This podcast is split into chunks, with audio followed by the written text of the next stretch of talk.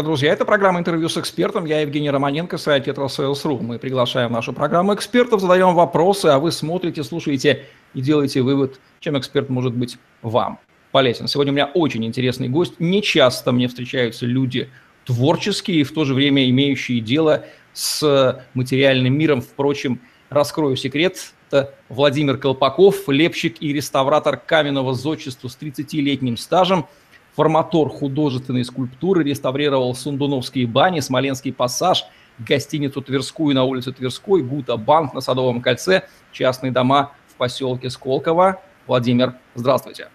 Здравствуйте, Евгений. Здравствуйте, зрители не скрою, очень интересно интервьюировать человека, который, с одной стороны, сочетает в себе развитое правополушарное мышление, чему я лично завидую, потому что я такой жесткий левополушарный логик. С другой стороны, имеет дело с материальным миром, законы физики, механики, в силу того, что вещество, это все, да, надо знать, тоже э, применяется как инструмент. Поэтому мышление должно быть очень развитым. Будет мне очень интересно задавать вам вопросы. Начнем с того, как вы пришли в профессию реставратора. Ну, история такая обычная. Э, устроился я как бы... Э, мои знакомые скульптора устроили меня на э, скульптурный комбинат форматором. И после, уже после вот работы форматором по скульптуре я попал, так как бы сказать, тоже как бы по знакомству, что ли, уже в реставрацию. И вот с этого началось моя вот, вот это вот даль, дальнейшее, как бы сказать, дальнейший мой путь. Скажите, а, эта профессия требует специального образования, художественного? Конечно, это конечно, да. Какое конечно. у вас образование за плечами? Образование, ну, э, начиналось все э, довольно примитивно, начиналось с рабочих профессий, и после были уже курсы имени э, центра, э, центра Грабаря по реставрации. Меня посылали уже э, от обл. реставрации повышать свои квалификационные знания. И дальше уже как бы учился, ну, собственно говоря, дальше уже на производстве как-то уже Потому что были, ну, 90-е годы, вот, к сожалению, был вот этот небольшой спад, и, э, в общем-то, было уже... Хорошо мы успели, как бы, э, ну, как бы были э, как бы были профессиональные и учителя, и было где учиться. После немножко вот к сожалению, школа немножко провалилась, она вот только в 2000-х начала только вот опять восстанавливаться. Скажите, профессия реставратора чего больше, теории или практики? Или как они вообще соотносятся в этой профессии? Я думаю, что это, я думаю, это поровну. Потому что э, профессия реставратор заключает в себе, э, включает в себя и знания, и опыт, ну, как бы, как один врач, вот мне понравился, сказал, это то же самое относится к реставрации. Реставрация – это искусство и знание, то есть и ремесло, плюс еще надо уметь руками. Вот эти три – это и есть вот как бы составляющие вот этой профессии. Ну что ж, так я предполагал. Скажите, а вот знание каких школьных предметов? Математики, физики, химии, геометрии, и вузовских предметов, не знаю, там, сопротивление материалов, что еще, основы конструирования проектирования, я сейчас вспоминаю свою сутскую программу. Вот какие знания вы применяете в этой профессии, то есть теоретическая я, составляющая? Я думаю, в принципе, вот, э, Евгений, то, что вы назвали, э, и э, математика здесь, как ни странно.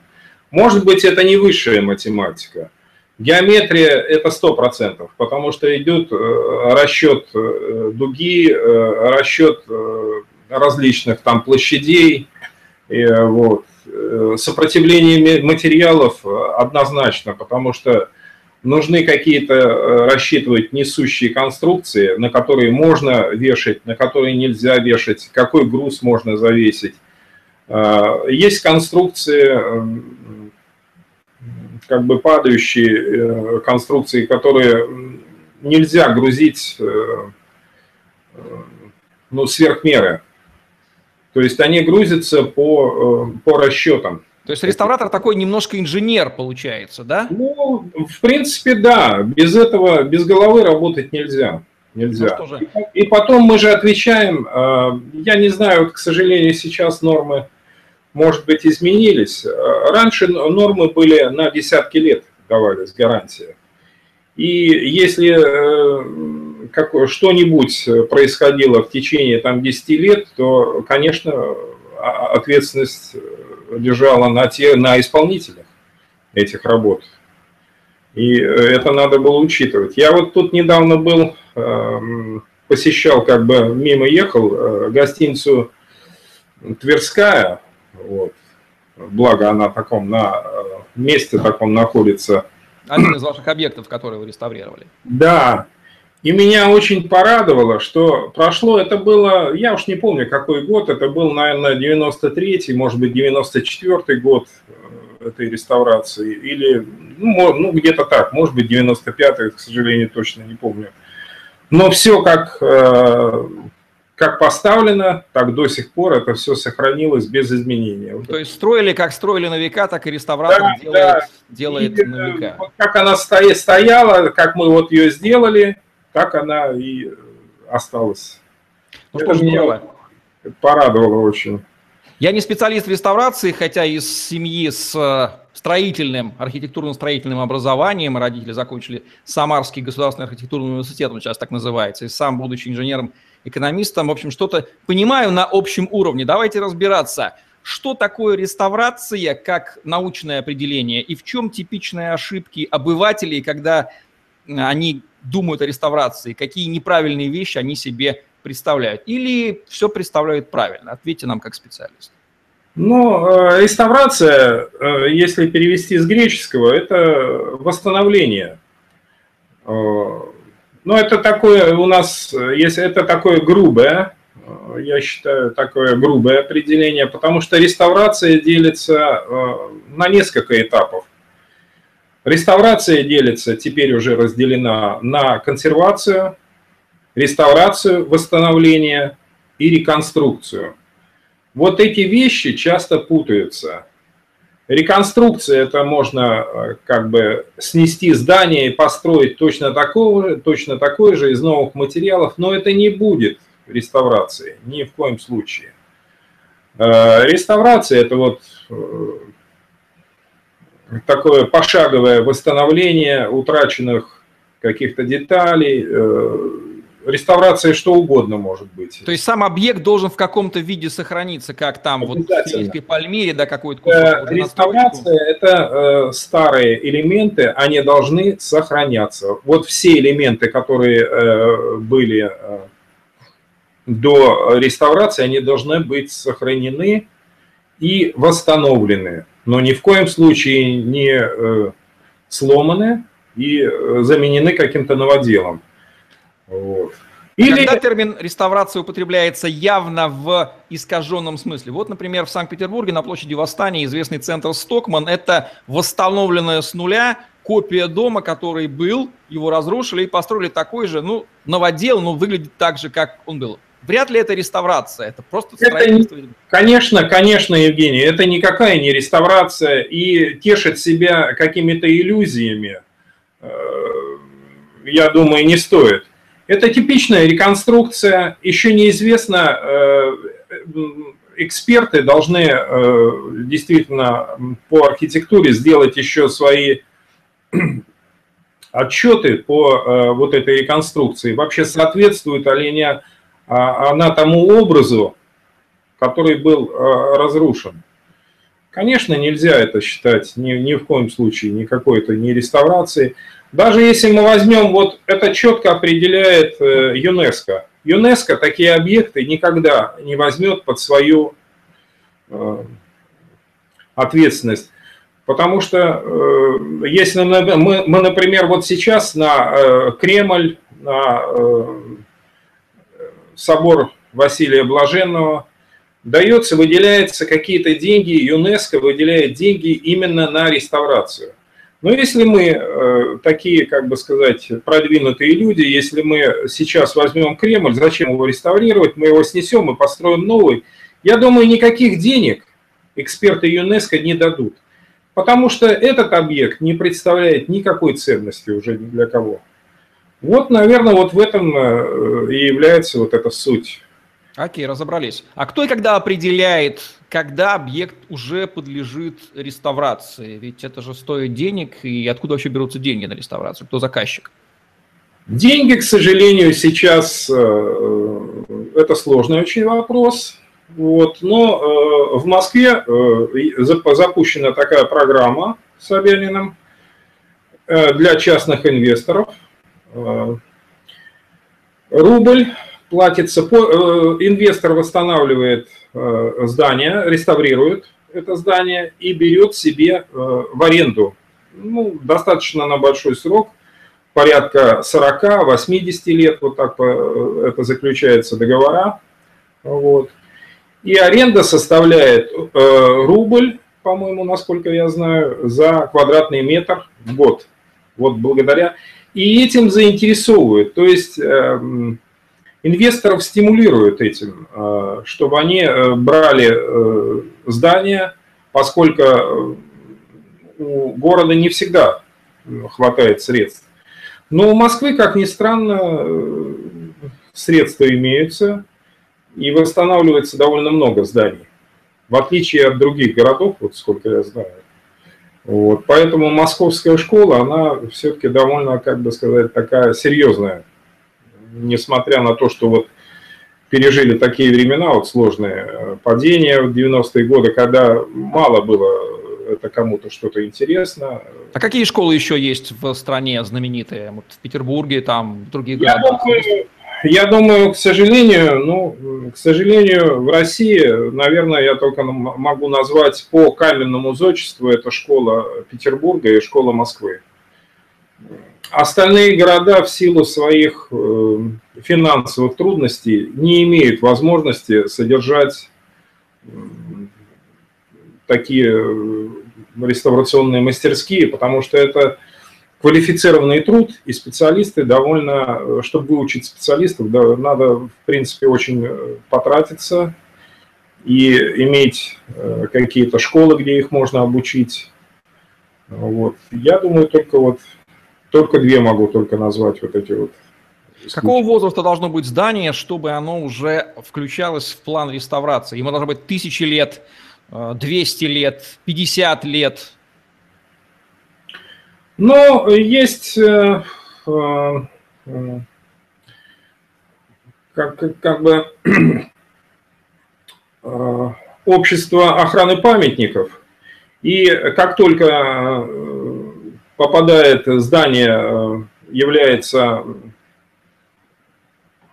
как объектом культурного наследия, то оно автоматически включается в программы, реставрационные программы независимо от того, э, сколько, сколько этому зданию лет и так далее. Если, э, как только вот включили эту программу, сейчас вот недавно, вот, насколько я знаю, не было этой программы, но сейчас вот московские станции метро, старые сталинские, они включены в, в объекты культурного наследия э, уже России, даже не Москвы, а России. И на них также выделяются квоты на реставрацию и э, очень, как бы сказать, э, я считаю, очень на пользу. Потому что на станции Курская я никогда не мог себе, например, вот представить, э, отреставрирован холл станции Кольцевой Курская, где выбиты сталинский гимн вот Советского Союза с великим Сталином и так далее. Там.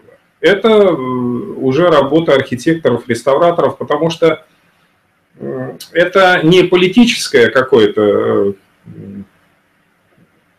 как бы шаг, а это э, а, как станция была заложена, как она э, выполнена была, так ее и восстановили. Я считаю, это вот довольно правильный шаг.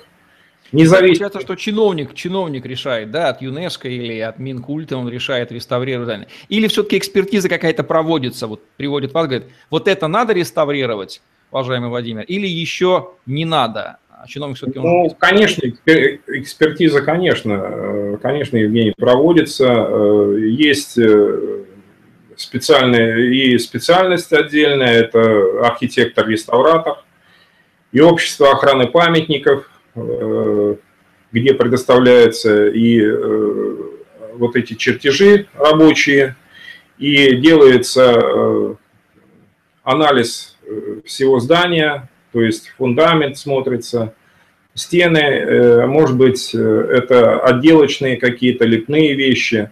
Ну, решает уже, что нужно э, для восстановления зданий. Вот. И, конечно, это все архитекторы, реставраторы все это решают и делают. Какие объекты в вашей практике были самые сложные, самые интересные, запомнившиеся на всю жизнь? О, ну, самые интересные, это, конечно, вот запоминающиеся, это самые э, любимые, самые интересные, это был, э, когда я еще, как бы сказать, был молодой, э, это были Сандуновские бани. Объект был в таком запущенном состоянии, причем хорошо у нас был ведущий архитектор – реставратор, который э, тоже вот сделал, дал чертежи старого здания, покраски и так далее.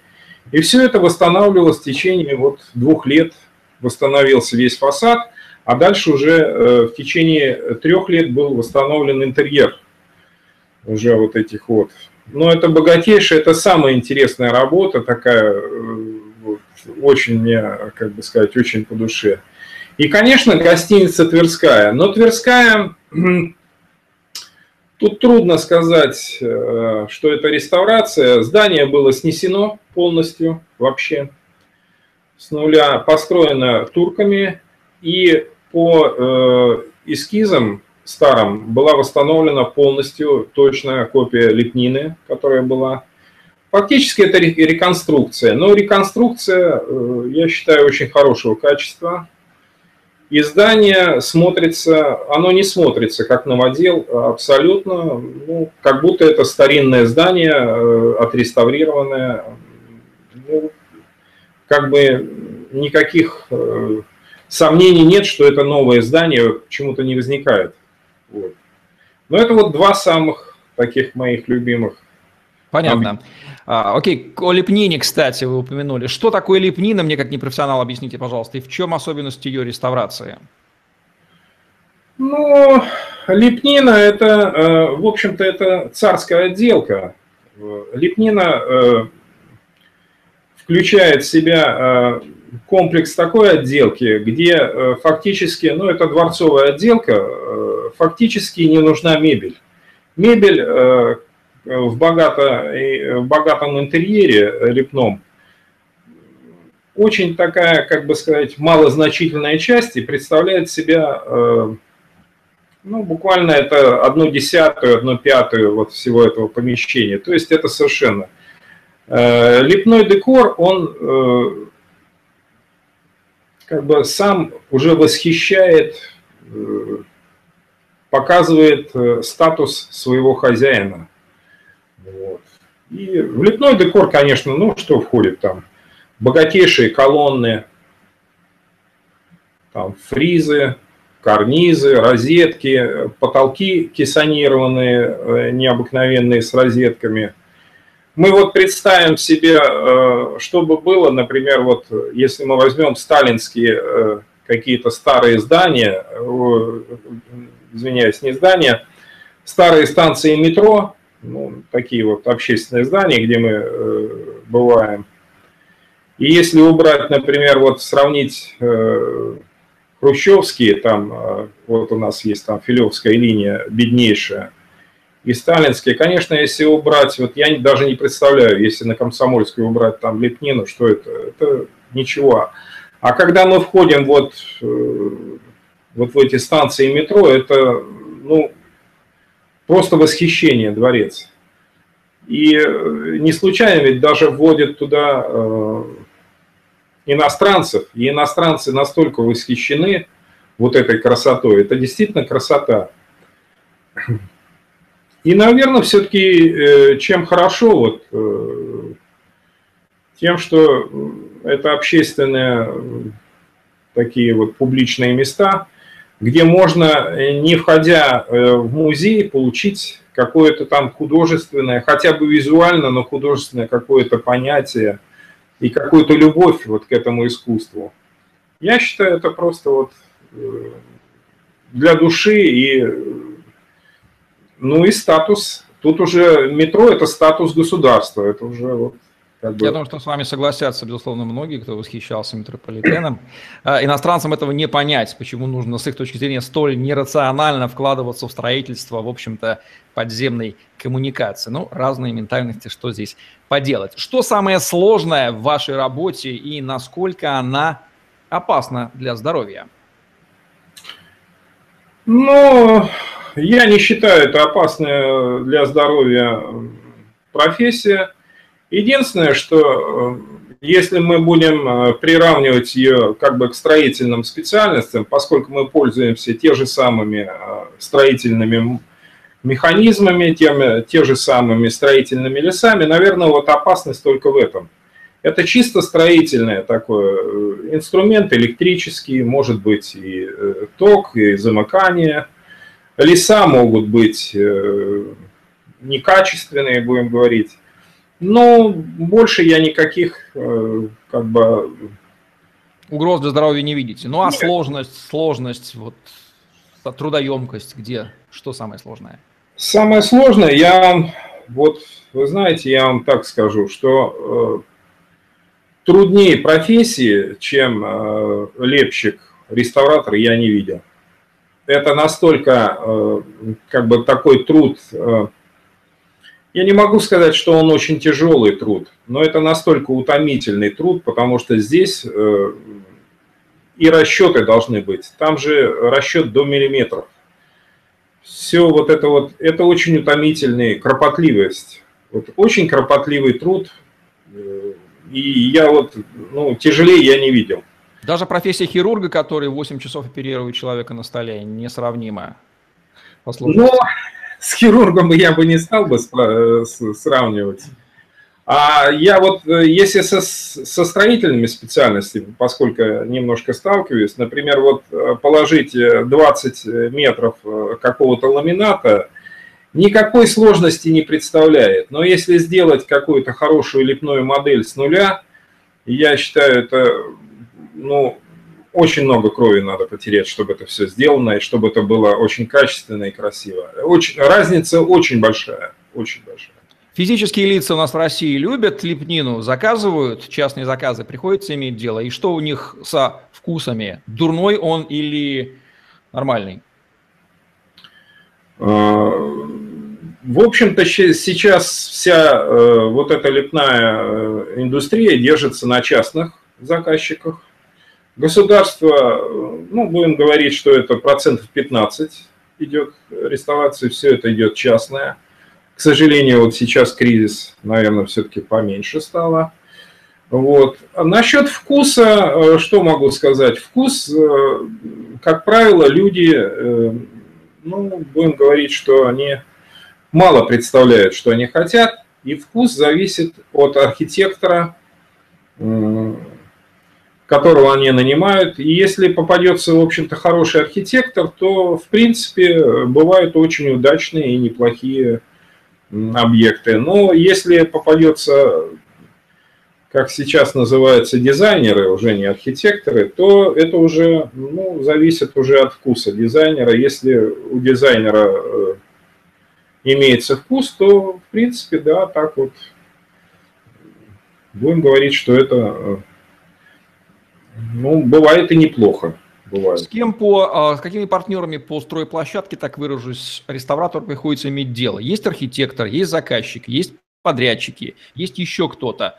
И с ними же нужно находить общий язык, с кем больше всего приходится взаимодействовать и с кем лучше всего получается разговаривать профессиональному реставратору. Ну, у нас, э, как правило, два. Э, два у нас, как бы сказать, э, две персоны, с кем мы имеем дело. Это прораб строительный, который подготавливает площадку под реставрацию, потому что реставрация нужно, на, как правило, на какую-то стену выровненную делать, либо на потолок там и так далее.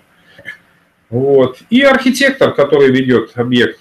В принципе, больше к нам, как бы сказать, мы так особняком. То есть напрямую с заказчиком вы не взаимодействуете. И, наверное, хорошо, потому что на разных языках бы разговаривали, да, и никогда бы не понимали друг друга. Нет, бывает и напрямую с заказчиком, но это очень, очень редко бывает. И, как правило, э, когда архитектор, как бы сказать, наверное, когда не присутствует архитектор. Бывают и такие объекты, когда почему-то заказчик считает, что он сам архитектор. Вот в этом случае бывает. Вот. Но, как правило, это редко, и обычно все это дело идет через архитектора. С заказчиком как бы мы э, не, не контактируем. У вас по правую руку находится элемент под названием розетка. Это часть вашей работы. Покажите, пожалуйста, его рукой и поясните нам, зрителям, э, что ну, это за артефакт. Вот я не знаю, видно, да? Так да, да, да, да, видно. Ну, это липная розеточка э, ставится э, в угол зеркала. Зеркало это у нас обрамление вот это вот как бы гобелена этого. Вот. Это ставится в уголочек. Зеркало это обрамляет вот этот весь гобеленчик. Вот. Это, как бы сказать, ну, чисто такая, ну, классическая вещь отделки стены. Вот. Это когда-то э, было у меня свободное время, и я у себя вот в квартире сделал так для себя часть моей работы, чтобы... Ну да, то есть реставратор сам свое жилище-то всякое восстановит здесь, сапожник без сапог не будет. Какие бывают виды реставрации и в чем их отличие? Ну, реставрация э, бывает же, э, в принципе, все, все вещи, которые есть на свете, все, все, все, все реставрируются. Реставрируется и мебель, если это э, представляет какой-то художественный, опять мы все должны опираться, это реставрация, это художественная какая-то там ценность. Реставрация книг, реставрация мебели, реставрация паркета, э, реставрация зданий, реставрация деревянного зодчества есть э, реставраторы, которые реставрируют какие-то старые у нас старинные терема и так далее. Ювелирные изделия тоже нуждаются в какой-то реставрации, если там и в ремонте, может быть. Ну, в принципе, реставрация, э, что угодно может быть. Но ведь технологии работы с материалами, они же разные, или реставратор это такие универсал, который теоретически может взяться за любой материал, понимая принципы работы.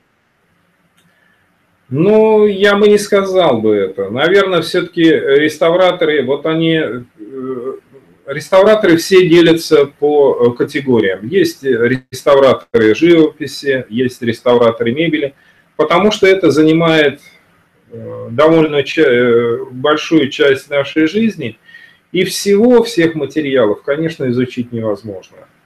Как правило, специализируется на каком-то одном материале, вот, либо на каменном зодчестве, либо на деревянном, либо на ювелирном, Э, ну, потому что это, в принципе, это очень такой, как бы сказать, такая большая, большой пласт, который трудно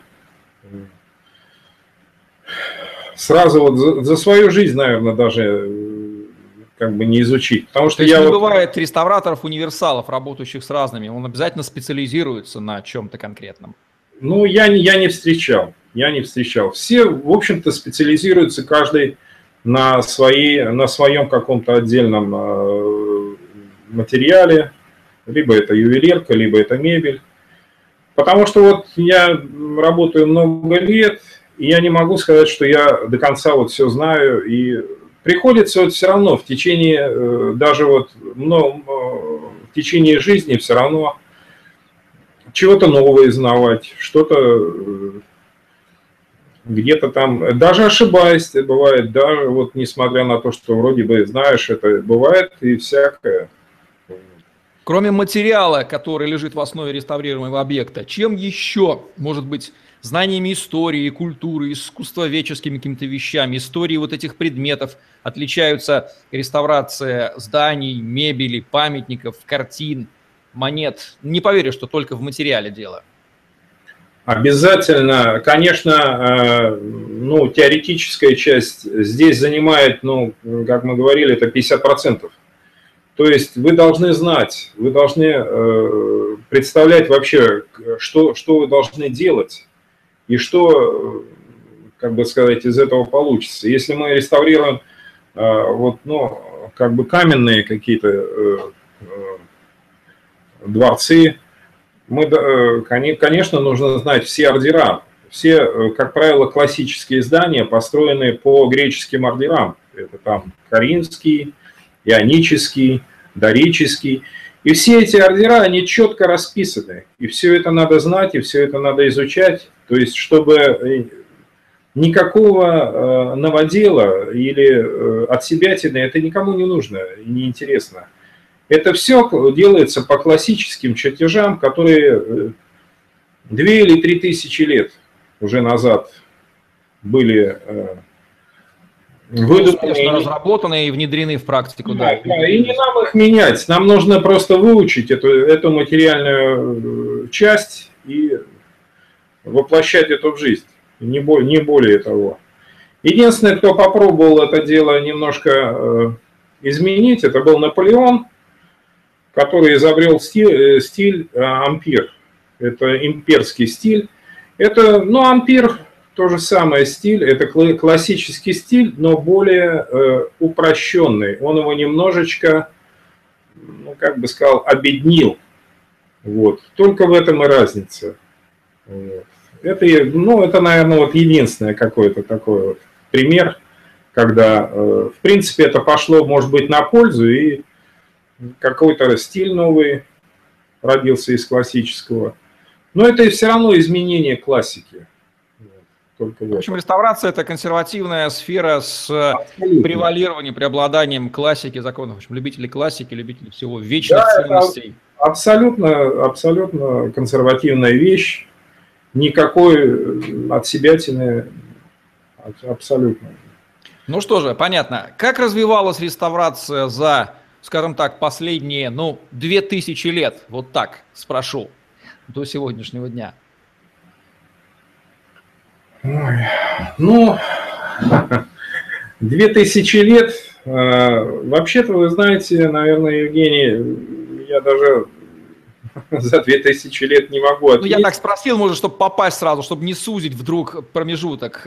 Когда э, активно скажем так, да, первые тысячи лет прошла, архитектуру то э, человечество строило давно. Когда вот необходимость в реставрации стала такой жизненной, прям, что вот мир этим озаботился, о том, что, дескать, Ну, если мы возьмем научную сторону, э, конечно, родина реставрации, э, естественно, как и родина э, всей, всех искусств, это Греция. И 1834 год, насколько я знаю, началось вот именно, будем оттуда, наверное, вот исчислять, началась реставрация Парфенона, где были заменены э, частично утерянные части колонн, вот, и буквально через 50-60 лет из, как бы сказать, частей, которые из руин были восстановлены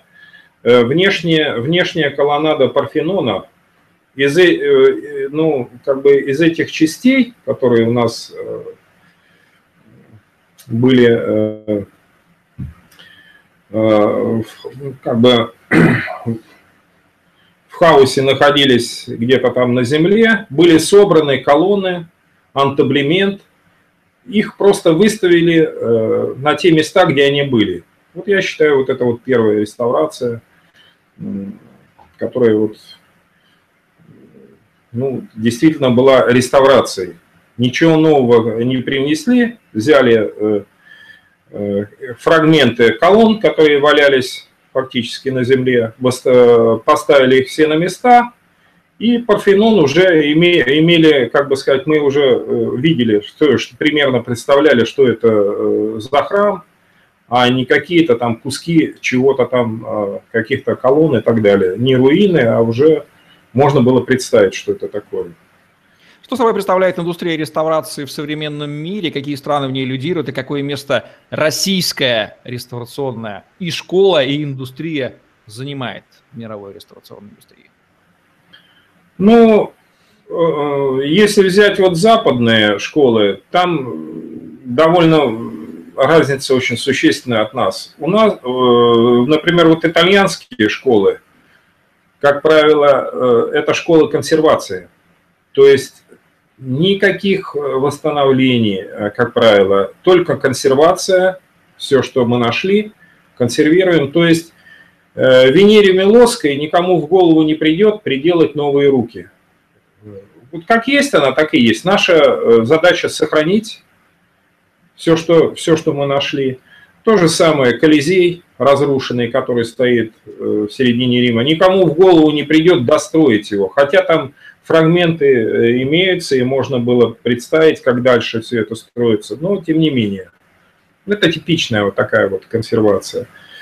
Старинная, старые школы, например, Германии, предполагают тоже реставрацию частичную. Вот, например, Бундестаг, э, разрушенный в годы войны полностью, он был отреставрирован теми же материалами, из чего он сделан. В принципе, реставрация э, подразумевает собой, чтобы не было никакого новодела, и если вы восстанавливаете это здание, оно должно восстанавливаться теми, зданиями, э, теми материалами, которыми оно было построено. Но э, немцы внесли, скорректировали. Единственное, что это они показали, что это абсолютно новое здание. Они сделали стеклянный купол у Рейстага. И, и тем самым они показали, что мы восстановили, как бы отреставрировали это здание, но это здание является абсолютно другим не таким, как было. А, тем самым они показали, что это совершенно другое здание. Российская школа, а, а, ну вот еще итальянскую можно взять, например, вот то же самое, очень строго итальянская, французская. Если вы берете под реставрацию э, каких-то замков, э, замки или э, старинные какие-то там виллы. Вам никогда не, пост... не позволят, э, ну так грубо говоря, ставить в замки или э, какие-то старинные там виллы пластиковые окна. Это исключено. Но российская вот школа, она не предполагает сейчас таких вот строгостей. И я видел даже вот э, храмы, которые восстанавливаются в Подмосковье, к сожалению, ставят пластиковые окна. Я считаю, это вообще недопустимая вещь, но, к сожалению, происходит. Русская школа предполагает все-таки реставрации, восстановление, полное восстановление здания, ни, э, никакой, ни о каких консервации я, в принципе, кроме вот Брестской крепости, наверное, это единственное, я считаю, наверное, вот единственное место, может быть, еще где-то в Сталинграде, где законсервировали те здания, и э, за ними смотрят как бы уже, э, ну это уже консервация, это не реставрация. Вот. А русская школа, как правило, э, подразумевает восстановление здания, теми, если это мы говорим об ответственных архитекторах, то это восстановление здания, здания тоже теми же материалами, из чего оно было построено. Кирпич обязаны э, вообще заказывать э, того обжига, из которого он был. Э, штукатурка должна быть известковая, не цементная, а гипсовая известковая, какую, как и раньше была. Ну, у нас вот как бы такая вот школа. Немножко очень отличается вообще-то, я бы сказал. Кто самые известные реставраторы в России и в мире по фамильно? Это же уникальные люди. Ну, ну начнем вот э, тут вот, э, вот этот вот самый обидный вопрос. Э, я, мы назовем, конечно, этих людей, но самый обидный вопрос э, заключается в том, что, как правило, э, реставраторы, которые делают и реставрируют э, здания и э, целые города, как правило, никому не известно. Вот в чем. А известно, да, в России очень много таких людей, которые, как бы сказать, болели сердцем. Это Грабарь, первого я могу назвать, Игорь Иммануилович, который Э, насколько я знаю, в 2018 году была создана центральные э, реставрационные мастерские, где он спасал живопись, э, предметы быта, какие-то антикварные вещи реставрировались. В 30 году эта мастерская была закрыта, вот, но тем не менее очень много сделали. И уже возрождена уже после войны, когда была необходимость уже серьезной реставрации, потому что нужно было реставрировать и Петергоф, и э, Гатчину, и так далее, и Москва. Вот. Была восстановлена эта школа, и уже э, центр имени Грабаря уже сделали. Но уже, э, как бы сказать, это уже немножко другое. Барановский Петр – который э, фактически э, вот в самые трудные времена, э, я даже удивляюсь вот подвижничеству этих людей, потому что эти люди работали ни в коем случае не за деньги, я даже не знаю, это вот люди, вот, которые болели за все. И в самые трудные времена они восстанавливали собор Василия Блаженного, сделали в Коломенском музее После был э, Барановский, я насколько знаю, был создан на, за, 105, э, за 101 километр, был э, архитектором-реставратором в Александрове, в Кремле. Очень много тоже большую работу сделал. Бинуа Ирина, это, я считаю, великий реставратор Петербурга послевоенного. Ну, из немножко вот современных, э, великие тоже вот подвижники, это э, Сава у нас, э, немножко вот... Может, мировые фамилии какие-то известные. Я так понял, что известность, да, как в, в массе других областей, здесь не коррелирует с профессионализмом, к сожалению. Есть такая проблема, да? Ну, в принципе, да. Здесь, э, я даже не знаю, здесь какой-то вот... Э, эти люди, вот, я, я считаю, это подвижники. Ну, зарубежные вот для меня. Э, это Виолетта Дюк. Это вообще великие люди, которые, ведь, как ни странно, сейчас об этом как-то мало упоминают и все такое. Ведь Э, собор Парижской Богоматери, который знает весь мир, он был заброшен, он никому не нужен, и были разговоры, что это здание мешает Парижу, доходило вообще до глупости. И Виктор Геймар, он изучал э, средневековую готику, и благодаря ему э, в принципе, был восстановлен э, вот в том виде, котором мы сейчас, э, как бы сказать, можем э, видеть, собор Парижской Богоматери. Виктор Гимар тоже, это один из вообще тоже величайших подвижников, величайших архитекторов тоже Франции. Работал и как реставратор работал, и, ну, такой вот у него широкий, как бы сказать, широкий круг такой вот интересов. Э, очень много работал в стиле модерн. И вот эти вот э, как бы станции метро э, парижские, модерновые, к сожалению, Париж тоже не славится богатым умом людей, потому что большинство зданий, построенные Гемаром, они были снесены, и сейчас остались просто единицы. И это считается шедевры Парижа. Они сейчас внесены в мировое наследие культурное. Вот. Ну, Получается, что лучшие реставраторы это люди европейского или склада мышления, или как-то связано с Европой, или есть реставраторы из Нового Света, там, американцы, из Азии, допустим, хорошие, известные. Вообще вот, ну, для, нас, для нас, может быть, для меня эта школа э, как бы ближе. И все-таки европейские э, реставраторы, они доминируют, конечно, и на американском рынке э, строительства, потому что, в принципе, все э, реставрационные работы делают европейские архитекторы. Ну, как говорится, кто, кто здание породил самые, самые старые. Да, потому что школа, школа все-таки родилась в Европе. Э, школа и архитектуры классической. Все остальное это уже э, как бы такое уже последователи.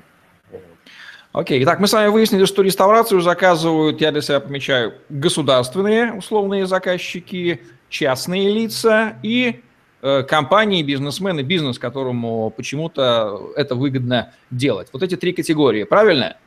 Да, да, совершенно, совершенно верно. Когда бизнес заказывает реставрацию зданий, давайте еще раз резюмируем, в чем его мотивация, в чем ему резон это делать? Почему он это делает? Ну, э, начнем э, просто, как бы сказать, просто географически. Просто если взять географические точки, все классические здания, нетрудно догадаться, что они все сосредоточены, естественно, в центре города. Начнем с этого. Само местонахождение вот этого здания, оно уже привлекает и инвесторов. Вот. И, э, конечно, эти все здания с историей, мы можем сказать. Вот, во-первых, тут убивается очень много э, как бы зайцев, тут География – это первое. Значит, мы имеем здание в центре э, города. Мы имеем непростое, мы имеем красивое здание. Мы можем сказать, мы имеем великолепные интерьеры, мы можем, э, в принципе, как бы сказать, бизнес иметь ну, в разных областях. Мы можем сделать и ресторан, и гостиницу, это будет все шикарно. Мы можем офисы шикарные сделать и так далее. Вот.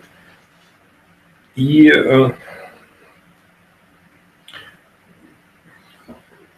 Владелец бизнеса может, например, испытывать чувство морального удовлетворения выполненного долга, что вот он причастен к восстановлению исторического ну, облика здания. Я хотел сказать. И, конечно, э, третье, э, что, конечно, мы можем табличку повесить. И, наверное, это нужно делать, что э, данный э, как бы бизнесмен, э, пускай, пускай все видят, кто это. Вот на деньги этого человека было восстановлено это здание. конечно, и дети его и так далее, все будут, это будет известность, это будет ему э, и почет, и в бизнесе, я думаю, это э, поможет.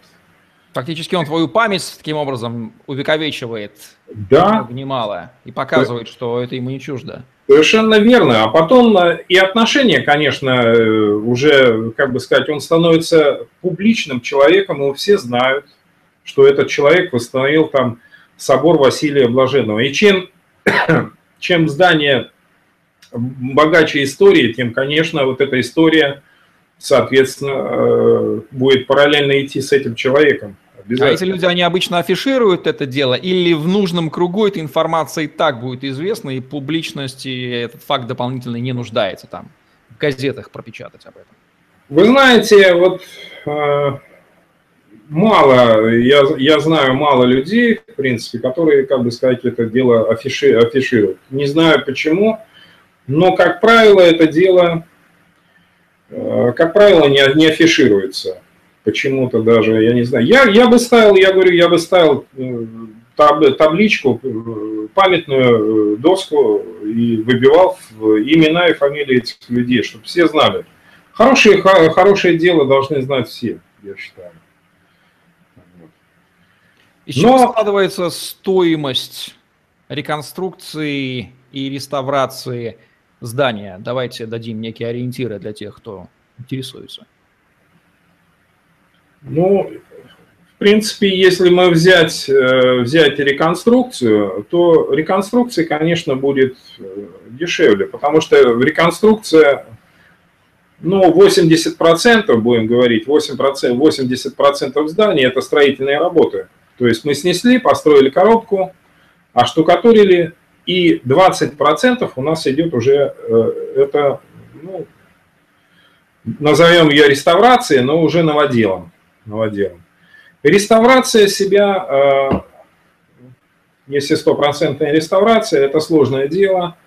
Это по кирпичикам идет разборка зданий, по кирпичикам восстановление этих зданий, этого здания. Материалы, как я и говорил, все должны быть, те материалы присутствовать, которые как, из, из, из чего построено это здание. Вот. Конечно, реставрационные работы, но будем говорить, что это на 80% дороже будет, чем реконструкция.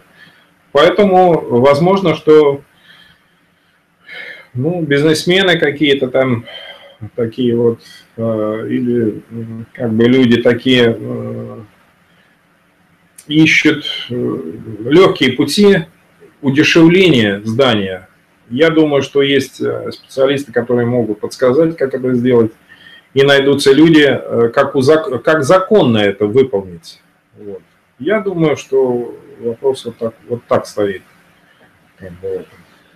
Если человек хочет обучиться быть реставратором, где в нынешней России ему это можно сделать? Есть ли учебные заведения, где их готовят? Да, конечно, есть. Э, как я говорил, центр имени Грабаря, но, к сожалению, центр специализируется сейчас, э, либо это курсы, проходит повышение квалификации для реставраторов каменного зодчества, но это опять повышение квалификации. Это вы должны уже работать на производстве, и я думаю, что владеть своей профессией, ну, процентов на 90 хотя бы.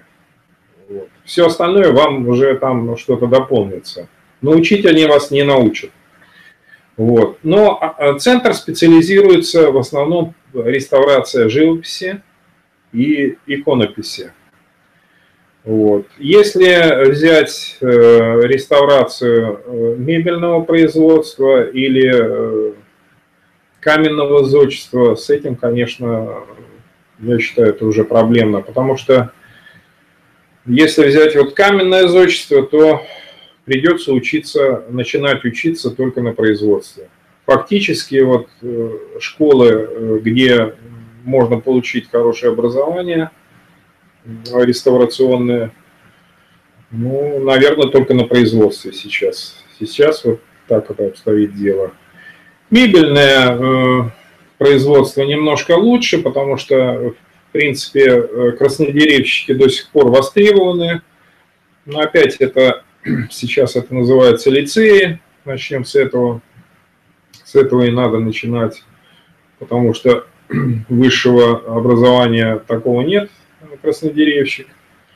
Ну а дальше уже вот повышать свою э, квалификацию тоже на производстве. Ну, начальный путь вот такой вот, к сожалению.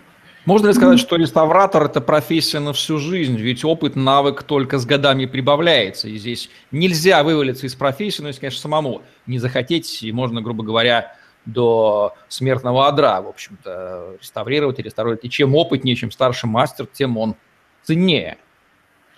Я думаю, что эта профессия даже... Я, я думаю так, что этой жизни, наверное, не хватит. Это настолько вот емкий э, как бы сказать, бесконечный процесс, потому что настолько много, э, как бы сказать, и дисциплин туда еще включается. Даже вот если мы возьмем э, профессию, вот опять реставратор каменного зодчества, то в нее очень много включается э, дополнительных каких-то там параллельных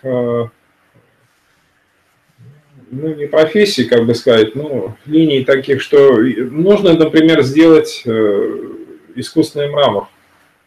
Искусственный мрамор, это вот славится очень много Петербург, кстати.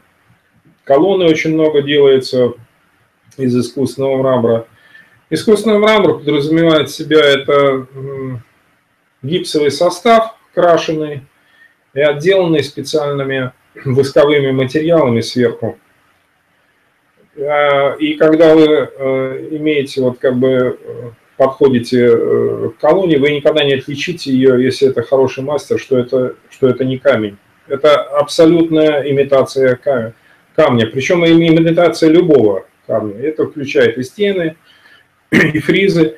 Вот эта специальность, она э, раньше была даже выделена отдельно из э, реставрации. Это были отдельные люди, настолько сложная эта тяжелая профессия была. Вот, к сожалению, сейчас это утеряно. И, конечно, не хватает жизни, потому что э, нужно уметь и делать и модели, и формовать, и ставить. И еще, если вы умеете делать этот э, искусственный мрамор и так далее, то это довольно э, занимает очень много времени. Очень много времени. И что самое обидное, что, как правило, откуда у нас вообще это появилась, эта специальность, потому что после войны Сталин посылал лучших учеников – Э, реставрационных вот этих школ, они посылались в Италию учиться, оттуда привезли вот эти знания. После в Италию никого не посылали. Вот. И сейчас, чтобы получить эти знания, нужно учиться именно у тех мастеров, которые там учились. Но, к сожалению, время уходит, и я думаю, что этих людей осталось совсем немного. Как найти хорошего реставратора, как его определить из всей массы тех, кто себя таковыми называют. Мы уже поняли, что самые лучшие, они, выражаясь языком бизнеса, не занимаются маркетингом, они занимаются работой, то есть о них мало кто знает, скорее всего, там по рекомендациям все передается. Тем не менее, вот на что нужно смотреть непрофессионалу, чтобы, или какие вопросы нужно задать реставратору, чтобы понять, вот этот человек дело говорит и понимающий, а это, скорее всего, не очень компетентен. Ну, я думаю, что поскольку мы имеем дело э, с архитекторами-реставраторами, э, я думаю, эти люди уже э, как бы в курсе всех вот этих вот все друг друга знают и ну, на Да, это такой круг довольно, как бы сказать, небольшой, и э, любой маломайский хороший архитектор, конечно, он увидит специалист, э, что стоит этот специалист. Вот. Как правило, э, заказчик э, не вмешивается в эти процессы, он как бы э, стоит, как бы доверяет архитектору, и уже архитектор доверяет, вернее, архитектор смотрит, какая команда у него сейчас присутствует. И, как правило, да, вот все это, ча чаще всего это по рекомендации – и чаще всего, э, в принципе, круг небольшой, и эти люди, как правило, друг друга знают. Зависит еще, наверное, еще надо смотреть немножко это э, возрастная категория, потому что если, э, тут можно сразу определить, если это молодые очень ребята, то я не думаю, что у них очень большой опыт. Можно, может быть так. Но это не факт, не факт. Бывает, в общем-то, по-всякому. Что бы вы хотели пожелать начинающим реставраторам, этим самым молодым и не очень ребятам? Ну, что пожелать? Пожелать, во-первых, нужно, э, как бы сказать, наверное, много э, дополнительно самому получать эти знания. Наверное, э, а чтобы ну, просто любить эту профессию. И случайные люди, как правило, здесь не приживаются. Я уже говорил вот об наших великих вот этих вот и Грабарь, и Барановский. Это люди никогда не работали ни за деньги, ни за что. И в то же время они имели, конечно, великолепную школу, э, как бы, потому что мы уже говорили, что реставратор это 50% теоретических знаний. Как можно больше, конечно, читать, как можно больше Э, интересоваться вот именно классическими э, школами. Э, и класси, классика для, для нас является эталон, это греческие все ордера, и, конечно, нужно все это изучать и все это знать. Я думаю даже, к сожалению, что даже вот в лицеях я не думаю, что дадут именно вот, э, как бы сказать, полное образование для того, чтобы вы могли прийти и спокойно работать. Все равно в течение жизни надо все равно доучиваться. Это естественный процесс, и тут никуда не деться. И если вы э, получили знания где-то в школе там до третьего класса и так далее, вы дальше живете, это ну, абсурдно с этим все равно надо дальше образовываться. Я считаю, что как бы самому надо эти знания э, дальше добывать и образовываться, ну, самому как бы сам, самообразованием заниматься. Ну что ж, вот любовь к профессии, как в любом мастерстве, любовь к самообразованию, готовность посвятить этому всю жизнь и самосовершенствоваться, обоснованно аргументирует Владимир Колпаков в интервью с экспертом. Евгений Романенко, Владимир Колпаков были с вами. Ставьте лайк, подписывайтесь на наш YouTube-канал, чтобы не пропустить новые ежедневные видео с вашими любимыми экспертами, если вы чувствуете, что реставрация – это то, что вам интересно или интересно вашим друзьям, вы знаете человека, который может вам в этом помочь. Удачи вам! Восстанавливайте объекты, которые хотите, которым хотите продолжить жизнь. Помните, что вы можете приложить к этому усилия и таким образом увековечить себя вместе с ними. Всем пока. До свидания.